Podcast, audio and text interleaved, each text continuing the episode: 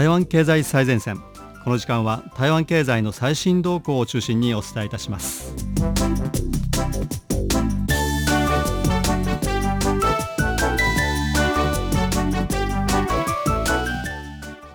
こんにちは。この時間担当は早田です。さて台湾では新型コロナウイルス感染が5月半ばから急速に拡大しました。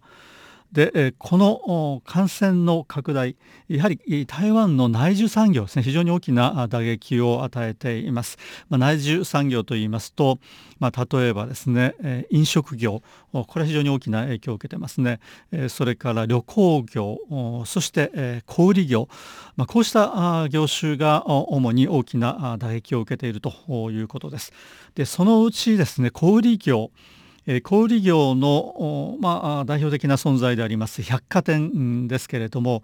この百貨店のですね5月6月の業績が出ていますのでこれをご紹介したいと思います。でこれを見ますとですね台湾の主要な百貨店チェーンですけれども、まあ、いずれもですね、昨年同じ時期に比べて、まあ、6割以上の業績の落ち込みとなってますね6割以上、まあ、これは6月ですけれども60%以上の落ち込み、まあ、半分以下に減りまして、えー、残るは40%ほどしかないというような状況ですね。そのうち台湾の百貨店最大手ですね新興三越です。新興というのは新しい光と書きまして三越はですね日本の三越百貨店の三越なんですけれども、まあ、名前を見ても分かりますけれども日本の三越百貨店との提携でまあ、台湾で、百貨店を展開しているわけですね、台湾側の経営母体は新興グループですね。台湾の、まあ、有数の企業グループの一つでありますけれども、この新興グループの傘下にあります新興三越百貨店ですね、これが、台湾で、全部で、え15店舗を運営しています。15店舗ですね。で、え5月ですけれども前の年の5月に比べて30%の業績の低下でした。で6月になりますと60%の低下ということで、まあ、やはりです、ね、この新型コロナウイルス感染の影響非常に大きく響いていますね。まあ、台湾でこの新型コロナウイルス感染が拡大しますと、まあ、多くの人たちがですね感染を避けるために自粛をしまして、まあ、できるだけ外出をしないようにできるだけ家にとどまるようにということでですね、まあ、外出が禁止されていたわけではないんですけれどもまあ、事実上ですね自主的にロックダウンをしたような状況になってまあ、街にはですね非常に人が少なくなりました、まあ、このために百貨店に行く人も少なかったということですね、これが如実に業績の方に現れています。で、まあ、5月はですね5月半ばからの感染拡大ということでまだ半月あったんですけれども、まあ、6月になりますと丸々1ヶ月ですね、えー、この感染拡大が続いていたということで60%の落ち込みということになりました。でこのほかですけれども円筒百貨店ですね。これは台湾の、まあ、もう一つの有数な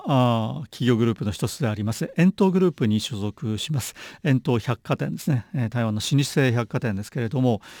これが台湾全土に11店舗を持っています。でこの円東百貨店5月はですね22%の減少ですね落ち込みでした。でこれが6月になりますと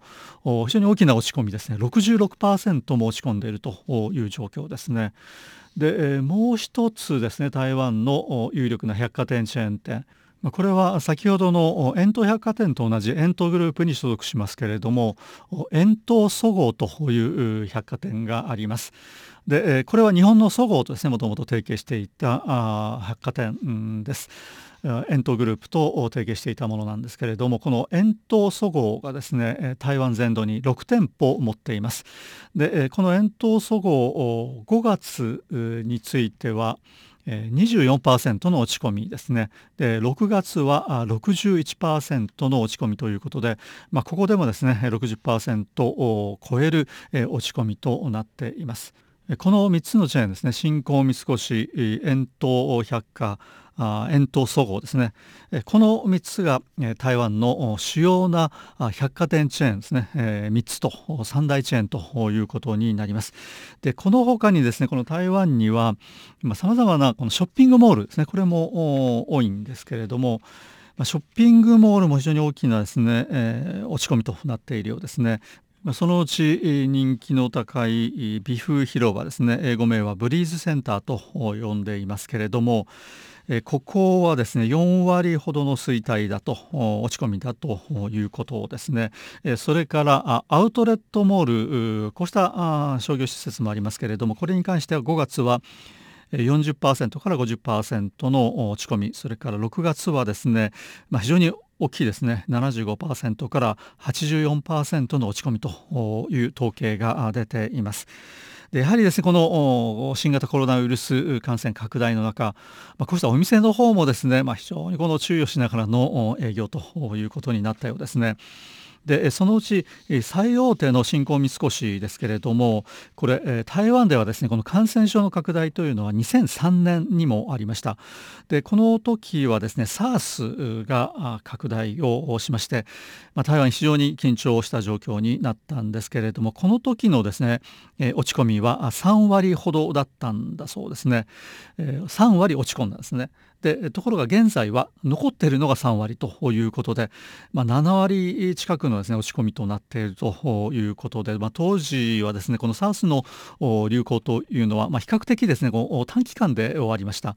で今回のこの新型コロナウイルス感染ですけれどもこれ長いですねこの昨年第1波が来まして、ま、今回の5月半ばからの感染拡大というのはこれは台湾ではですねその間、ま、非常に長い間感染が非常に少なく抑えられていましたので、まあ、第2波ということになるようですけれども、まあ、第2波の正気非常に大きなものがありました。えー、ということでですねこの第2波の影響2003年の SARS の時よりもさらに大きなものとなっているようですね期間も長いということで、まあ、百貨店業ですね、えー、大型小売店舗に対する打撃というのは非常に大きなものがあるようです。でこうした中でですねまあ、一生懸命皆さん頑張ってきていたんですけれどもなかなか今後ですねこの商売を続けるのが難しいというところも出てきているようでして、まあ、今年8月末になりますとですねま少なくとも10個のですね国際的な、まあ、海外のブランドを代理している代理店がですねもう商売をやめてしまうともう代理をやめてしまう予定にしているということですね、まあ、これが少なくとも10個あるということで、まあ、こうしたブランドデパートでですね実際に販売に当たっていらっしゃる店員さんたちですね、まあ、今後ですねどのような生計を立てていくのかというのは非常に大きな問題となりますね。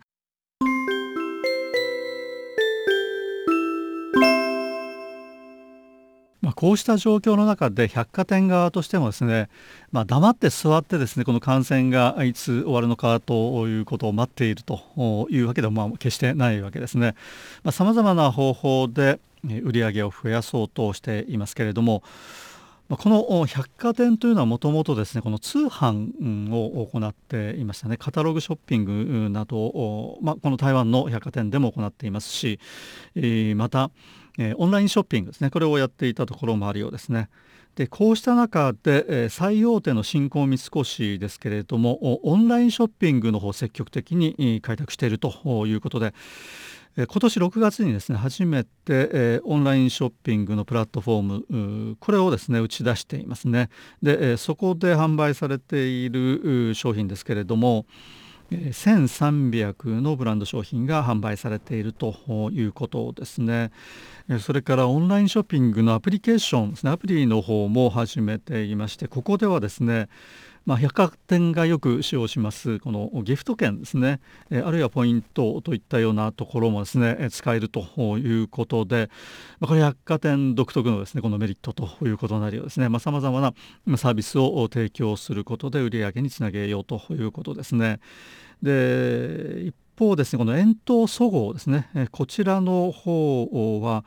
あなかなかですねこのオンラインショッピングの成績が良くなっているということですね。で、え、このコロナ感染の拡大前に比べてオンラインショッピングでの売上高はあ9倍ほどに成長したということですね。このデパートのオンラインショッピングについてはですねこのデパートに入ってお店を構えています業者さんですね。あまりオンラインショッピングはやりたくないというところがですね、え、多かったようですね。で、えまあ、以前はですねこのオンラインショッピングに参加している業者は5%から6%ほどだったということなんですけれども、まあ、その比率がですねこの新型コロナウイルス感染の拡大をきっかけとしまして、まあ、大幅に上昇したということですね。えということでこの百貨店の経営方式も今回の新型コロナウイルス感染の拡大によってですね、まあ、やや変化を見せてきているということですね。まあ、以上百貨店の状況をご紹介しましたけれどもえ次はですねこの飲食業ですね。この新型コロナウイルス感染の影響を最も大きく受けているとされます飲食業。これをちょっと見てみたいと思うんですけれども、まあ、飲食業に対する影響が大きかったというのはですね、まあ、これは感染が拡大してからあ飲食業の店内での飲食ですね。これが全て禁止されました、まあ、台湾全体で禁止されることになりました、まあ、日本の方ではですねこうした飲食店に関しては、まあ、お酒を出すだ出さないだあるいは営業時間を何時までだといったような対策にとどまっていますけれども台湾の場合は一律禁止ですね。店内での飲食一律禁止ということで感染を抑え込もうとしたわけですね。やはりこれが一番危険性が高いという意識があるようでして、まあ、消費者の人たちですね一般の市民の人たちもこれについてはもうほとんど文句を言う人はいなかったですね。でこの飲食店の営業に対してはどうするかとういうことなんですけれども持ち帰りそれから配達ですね。デリバリー。これに関しては OK ですね。お店で作ったものを、まあ、お店に行って買ってですね持って帰るということはできますしまたですね、まあ、デリバリー専門の配送業者がありますけれどもそこに頼んで持ってきてもらうということですね、まあ、これは可能だったんですね、まあ、これによって、まあ、収入少しでもということなんですけれどもやはり店内で飲食をする場合の消費費額に比べて、まあ、こうしたですねお持ち帰りデリバリーの消費額というのは、まあ、高くないと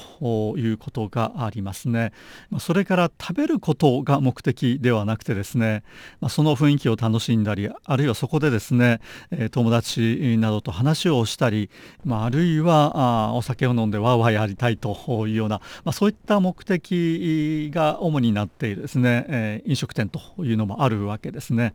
でこうした飲食店に関してはさすがにですねこのお持ち帰りやデリバリーというのはちょっと合わないなということになります。ね。まあ、もちろんそうしたことをですねやっているお店もあるにはあったんですけれども、まあ、なかなかそれでですねそれまでの売り上げをカバーできるということではなかったようですね。えということで、え新しい統計ですけど最新統計ですけれども5月のですね台湾の飲食業の売上高の統計が出ていますのでこれをご紹介します。で全体の売上高がですね金額がえー、502億台湾元ですね。台湾元で502億元でした。でこれは前の年の同じ月ですね。5月に比べますと19.1%の減少ですね。19.1%これ非常に大きな幅の減少となります。でこの台湾の飲食業ですね、まあ、最初に感染が拡大したのが昨年ですね、えー、昨年の1月ぐらいから感染が拡大してていますけれども、まあ、2月3月4月それから5月6月ぐらいまでですねこれマイナス成長だったんですね。で、えー、昨年を見てみますと2月はマイナス17.4%、3月はマイナス20.7%から4月はマイナス22.8%ということで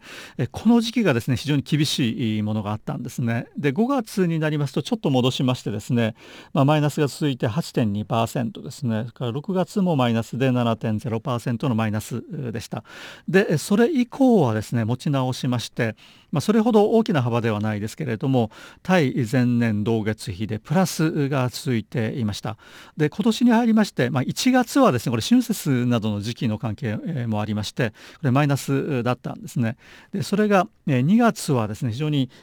高い成長を見せまして3月も高いですね。そして4月は成長率が37.3%にも達したんですね、まあ、4月これ昨年の時点で、まあ、非常にこの悪かったんですね、え、低かったわけですけれども、まあ、それの反動としまして今年の4月は非常に高い伸びを示したんですけれども、え、5月になりますと5月半ばからのですね感染拡大によって、え、再びマイナスに転じまして、え、マイナス19.1%と19.1%の減少となりました。でこれ5月ですね。5月は半ば以降感染拡大ということになりますので、まあ、6月はですね、まあ、さらにこれが減少するということが予測されます。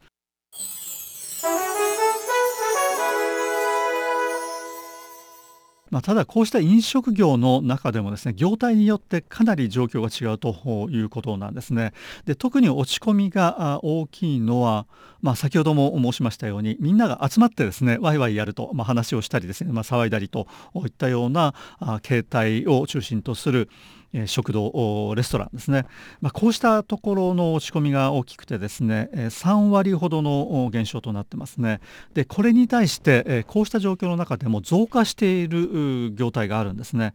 でそれはやはり何と言いましてもファストフードですね。まあ、ファストフードの場合店内での飲食ということももちろんあるんですけれども、まあ、こうしたですね業種に関しましては、まあ、そもそもが持ち帰りというのが非常に盛んですね。持ち帰りに非常にこの便利になっています。えということでですねこうしたファストフードに関しましては、まあ、5月ですね半ば以降新型コロナウイルス感染の影響を大きく受けたんですけれどもこうした業種ですね飲食業の中でもこうした業態に関しては逆に増加ですね5.4%の増加となっています。えということでこの間ですね飲食業の消費形態が店内での消費からえお持ち帰りそれからデリバリーですね、えま、こちらの方に移ったということがはっきりと、えこうした統計から出ています、まあ、こうしたファストフード店ですけれども、まあ、名前を挙げますとこれはまあ世界的に有名なファストフードチェーン店のマクドナルドですねそれからケンタッキーピザハットバーガーキング、まあ、こうしたですね、えー、まあ、どっちかというとこの様式のファストフード店、えー、かなりのですね業績向上となったようです。まあ、こうした飲食業それから先ほどの百貨店業そうですけれどもまあ、台湾のこの新型コロナウイルス感染拡大の中で、まあ、こうしたですね、え変化を見せてきているんですね。で、えこうした状況というのは、まあ、日本では特に経験済みと言いますか、まあ、日本ではですね、ま、感染状況が非常に長く続いていますし、まあ、何かにもわたってですねこの感染の拡大が起きているということで、まあ、そうした状況特に経験済みだというふうに思われるかもしれませんけれどもその感染の状況ですねそれからそれに対するする対策、まあ、日本とですね、えー、同じようなところもありますし、まあ、かなり違うところもあるということでですね、まあ、ご紹介させていただきました。で台湾でもですねこうした大きな影響を受けた事業者に対しては、まあ、政府の方から、まあ、これはも税金使ってですけれども支援が行われるということで、まあ、補助なども出ることになっています。まあ、しかしですね、えーまあ、台湾でもやはりですねこの5月半ばからの感染拡大によってですね、まあ、相次いで、多くの店舗が店を閉めると、まあ、特に飲食店ではですね、店を閉めても営業しなくなったところが非常にたくさんさん出てきているんですね。まあ、今はですね日本から台湾に観光に来るということがですね非常にこの難しい状況になっているんですけれども、まあ、以前ですね、え、台湾に観光に来られてあそこの店に行ったんだけどまた行きたいなと思ってもですね、なくなっているという可能性ですねこれは少なくないですね。まあ、感染拡大によって、えー、業界全体にですね、えー、非常に大きな変化がもたらされています。で感染が収束して本格的にですね、えー、事業を再開するということになった時にですね、まあ、一体どのような状況が見られるのかそしてですね、えー、こうしたですね状況を経て将来台湾の、まあ、こうした業種どのような状況に発展していくのか、まあ、非常に注目したい興味深いところだと思います。まあ、特にこの飲食業に関してはですね、まあ、日本と違って非常に強烈な対策を行ってますね、えー、飲食業での店内飲食の禁止というですね、まあ、言ってみれば飲食業の生命線とも言うべき部分を停止してしまったわけですね。でこのことが今後の台湾のこの業界飲食業にどのような変化をもたらすことになるのでしょうか。それではここで歌を一曲聴いていただきたいと思います。お届けしますのはリンファンフレアリムの歌です。このリンファンフレアリムですけれどもお父さんマレーシアの人ですね。お母さんはま台湾の人だということで、まあ、台北生まれなんですけれども国籍はマレーシアですね。で台湾の永久居住権を持っているということで、まあ、台湾で活躍している歌手です。このリンファンフレアリンが歌います。再见、まあ、さよならという意味ですけれども英語名のタイトルは Till We Meet Again となっています。この曲を聴いてください。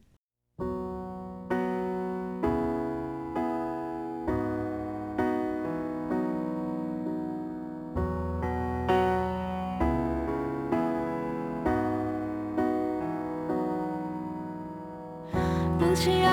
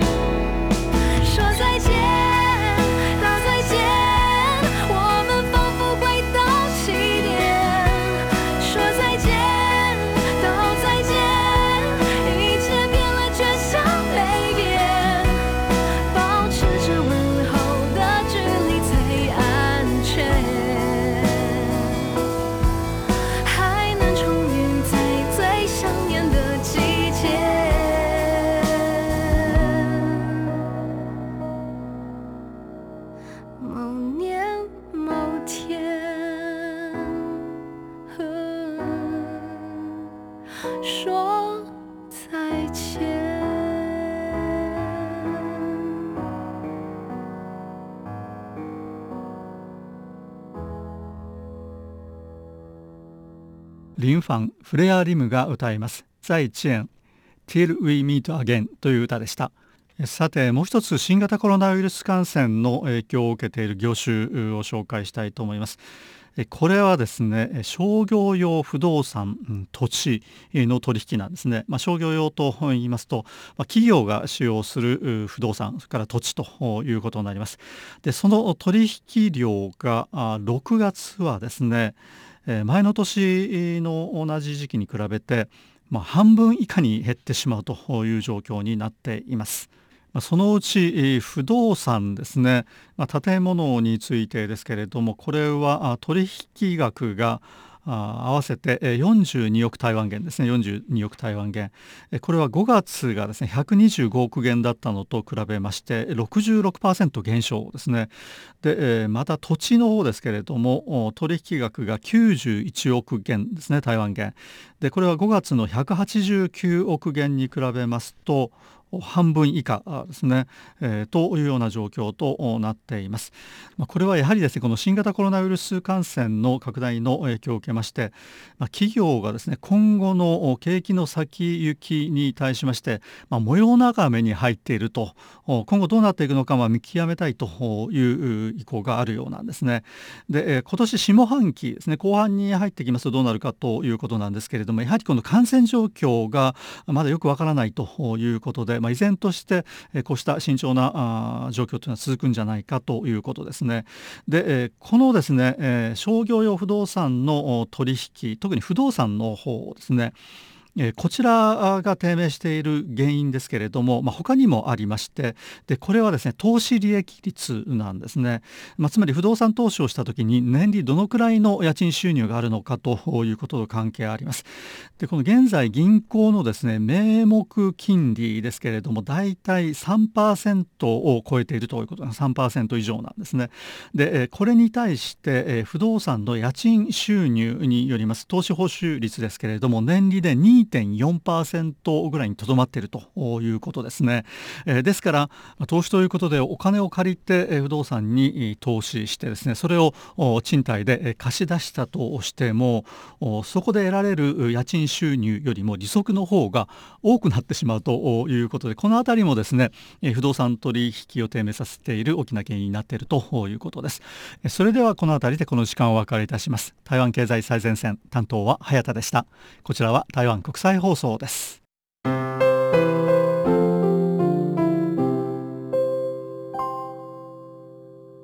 お聞きの放送は台湾国際放送 RTI 中華民国中央放送局の日本語番組です。この放送に対する皆様のご意見ご希望をお待ちしております。宛先は中華民国台湾台北市北安路55号。台湾国際放送玉山です。北安の北は南北の北。安は安全安心の安。玉山は玉山と書きます。なおホームページの URL は https コロンスラッシュスラッシュ jp.rti.org.com TW です。台湾国際放送の日本語番組は毎日2回東北アジア地区に向けて放送しています。放送時間帯と周波数は次の通りです。日本時間午後8時から9時まで 9.740MHz を使って放送しています。また翌日日本時間午後5時から6時まで 11.745MHz を使って前日の番組を再放送しています。次の放送時間まで皆様ごきげんよう。中華民国台湾台北から台湾国際放送でした。